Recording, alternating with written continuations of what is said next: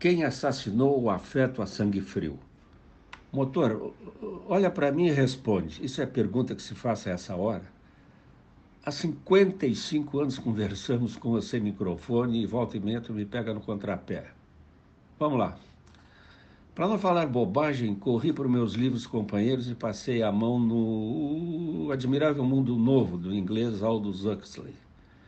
Reencontrei análises e críticas sobre as tecnologias nem tão novas assim, mas que impermeabilizaram nossos encontros com máscaras.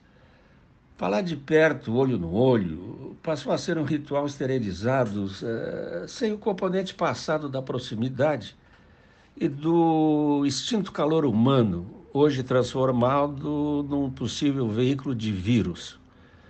Ou seja, mantenha a distância, perigo. Um abraço pode ser mais letal do que um tiro de 45 na testa.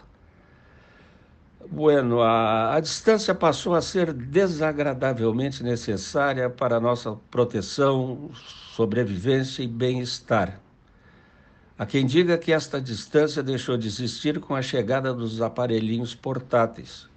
Concordo. O mundo virtual é, é, a fantasia do real. Seu produto é a presença sem aroma ou calor. Um exemplo local. Em uma roda no Aquarius ou no Ponto Chique, a conversa evapora e migra para celulares ou iPads. Vivemos a época que eu entendo do isolamento em grupo. Só respira quem clica. Eh, para encerrar, só algumas perguntas razoavelmente idiotas.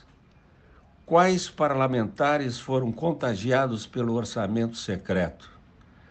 Em que faculdade o ministro da Saúde conquistou seu diploma? Qual a vacina para proteger o povo brasileiro de alguns de seus dirigentes? Para concluir, um enigma global. Atenção, qual o vírus que matou Odete Lara? Meu cinquentenário amigo, fui.